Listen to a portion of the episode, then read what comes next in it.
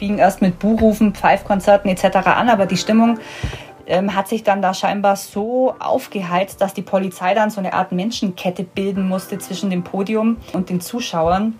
Die Landtagswahl rückt näher, der Ton wird rauer. Wo diese Gewaltbereitschaft gegenüber Politikern herkommt, das analysiert meine Kollegin Stefanie Sartor heute im Nachrichtenwecker. Außerdem geht es um Stechmücken und die Frage, warum in letzter Zeit so viele davon unterwegs sind.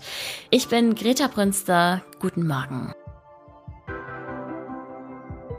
Zahlreiche Menschen kommen in diesen Tagen aus Nordafrika übers Mittelmeer zu uns und das spüren nicht nur die Italiener, sondern auch in Deutschland warnen viele Kommunen, dass das Limit an Unterbringungsmöglichkeiten bald erreicht sei. Im Landkreis Augsburg will man als letzte Option Turnhallen oder Zelte als Unterkünfte zur Verfügung stellen. Das sei auf Dauer nicht auszuschließen, wenn weiter viele Menschen kommen, hieß es. Zusätzlich zu den Geflüchteten aus Afrika kommen ja auch immer noch Menschen aus der Ukraine zu uns. Im Landkreis waren es in der vergangenen Woche insgesamt 50 Geflüchtete, davon 29 aus der Ukraine. Insgesamt sind derzeit rund 2600 Geflüchtete im Landkreis untergebracht um Notunterkünfte in Turnhallen zu vermeiden, sucht der Kreis händeringend neue Unterkunftsmöglichkeiten. Das könnten zum Beispiel große ältere Gebäude sein. Das Problem ist, dass viele Geflüchtete, die die Unterkünfte eigentlich schon verlassen dürften, nicht wegkommen, weil sie keine eigene Bleibe finden, denn der Wohnungsmarkt ist größtenteils leergefegt. Wer einen Termin bei einem Facharzt braucht, der muss in der Regel erstmal warten. Und das oft Wochen oder sogar Monate lang. Die Frage nach einem drohenden ärztlichen Versorgungsmangel hat auch den Ausschuss für Umwelt, Klimaschutz und Gesundheit im Stadtrat beschäftigt denn die Klagen über lange Wartezeiten nehmen zu. Schaut man auf die nackten Zahlen, dann sieht es in Augsburg eigentlich sehr gut aus. Es gibt 195 niedergelassene Hausärzte, was einem Versorgungsgrad von mehr als 100 Prozent entspricht. Bei allgemeinen Fachärzten wie zum Beispiel Augenärzten, Frauenärzten, Kinderärzten oder Urologen liegen die Versorgungsgrade zwischen 109 und 164 Prozent, also ebenfalls das sehr gut. Warum muss man dann aber trotzdem so lange auf Termine warten? Da gibt es mehrere Erklärungen. Zum einen nimmt auch bei Medizinern der Trend der Teilzeitarbeit zu. Es stehen also weniger Stunden für Sprechstunden zur Verfügung. Außerdem entscheiden sich gerade junge Mediziner oft gegen eine eigene Praxis und wollen lieber in einem Angestelltenverhältnis arbeiten, zum Beispiel in einem Krankenhaus. Eine Überlegung der Stadt ist daher, selbst ein Ärztezentrum anzubieten, in dem die Mediziner dann eben in einem Angestelltenverhältnis arbeiten könnten. Wir blicken aufs Wetter, zwar leicht bewölkt, aber trotzdem noch recht warm und sonnig wird es heute. Die Höchstwerte liegen bei 23 Grad, in der Früh ist es allerdings noch ein bisschen kühl mit Tiefstwerten um die 11 Grad.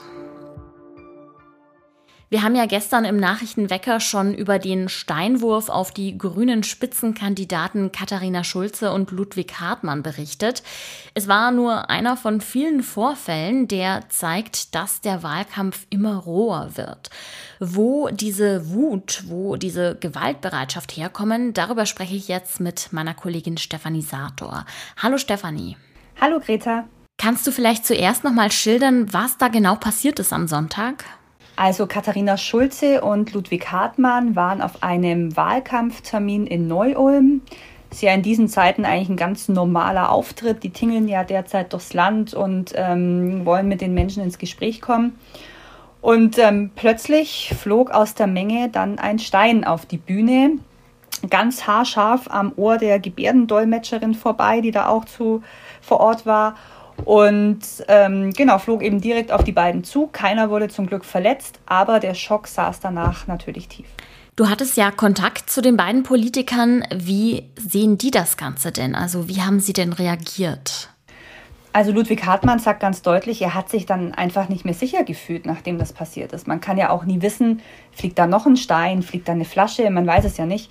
Ähm, und er sagt auch ganz deutlich, dass er zwar nicht verletzt wurde, aber dass dieser Steinwurf eben ein Angriff auf die demokratischen Werte ist. Und Katharina Schulze, die ja auch auf der Bühne stand, sieht es eigentlich ganz genauso. Und sie hat auch nochmal betont, dass Hass und Hetze immer deutlicher zum Tragen kommen und dass sie das sehr, sehr oft erlebt, nicht mehr nur im Internet, sondern eben auch auf der Straße. Steine werfen sei aber jetzt eine neue Eskalationsstufe, sagt sie, und das habe mit Protesten oder genereller Unzufriedenheit ähm, einfach nichts mehr zu tun, sondern sei eben ein Ausdruck einer wirklich zunehmenden Verrohung in diesem Wahlkampf. Was waren das denn für Gruppierungen, die da am Sonntag die Wahlkampfveranstaltung gestört haben? Die hatten das ja offenbar geplant, denn es gab ja auch Plakate und Buchrufe. Also zunächst mal ist es ja nichts Ungewöhnliches, dass auf so Wahlkampfveranstaltungen eben auch Leute sind, die die nicht so gut finden, die Politiker, die da sprechen. Also dass es irgendwie Buchrufe gibt, Plakate, ist an sich erstmal nichts Ungewöhnliches. Ungewöhnlich ist, dass es dann wirklich so eskaliert. Und zu den Gruppen, die da waren, es waren die Gruppen, die man schon so ein bisschen aus Corona-Zeiten kennt. Querdenker, ähm, Corona-Leugner, Maßnahmenkritiker. Da hat sich ja damals schon so eine Gruppierung zusammengefunden. Ähm, Sympathisanten der AfD waren wohl auch vor Ort. Und ähm, der Mann, der den Stein geworfen haben soll, zählt wohl laut Polizeiangaben zu ähm, der Gruppe der Kritiker der Corona-Maßnahmen. Also er wird so ein bisschen ins Querdenkermilieu eingruppiert. Er sei aber in diesem Kontext bisher noch nicht strafrechtlich in Erscheinung getreten, ist aber trotzdem Polizei bekannt. Also es gibt wohl ein paar Delikte aus seiner Vergangenheit, die allerdings schon Jahre zurückliegen. Das ist allerdings eher so niederschwellige Kriminalität, also nichts, weswegen er massiv in, in Erscheinung getreten ist bisher. Das war ja jetzt leider kein Einzelfall. Was mussten denn Politikerinnen und Politiker in diesem Wahlkampf sonst noch so erleiden? Ja, Katharina Schulze hat vor kurzem was Ähnliches erlebt. Da war sie mit ähm, Bundeslandwirtschaftsminister Cem Özdemir in Oberbayern in Chieming und wurde da eben auch sehr massiv äh, angegangen auf dieser Veranstaltung. Es fing erst mit Buhrufen, Pfeifkonzerten etc. an, aber die Stimmung ähm, hat sich dann da scheinbar so aufgeheizt, dass die Polizei dann so eine Art Menschenkette bilden musste zwischen dem Podium, wo die beiden standen, und den Zuschauern.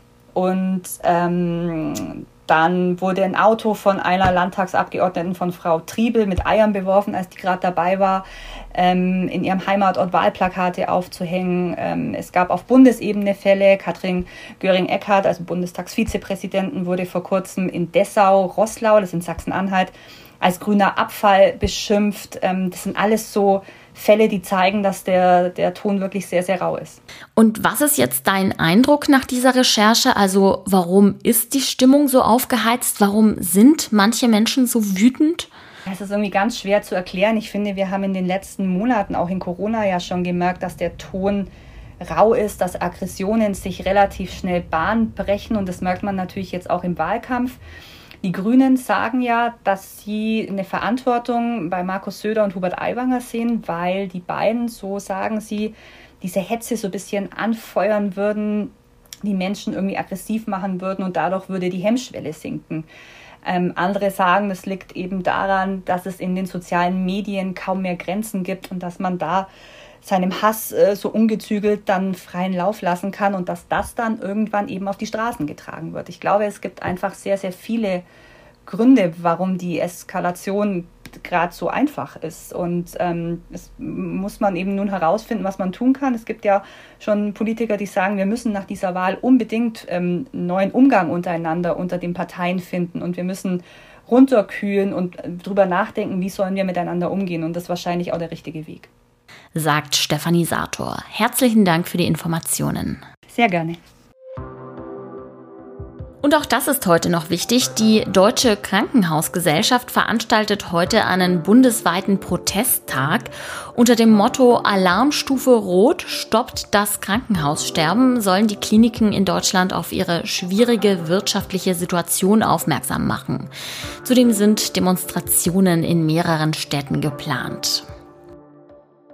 Kennt ihr dieses Geräusch? Ich glaube, es gibt kaum was Nervigeres, als wenn man im Bett liegt und hört, wie eine Stechmücke ihre Kreise zieht.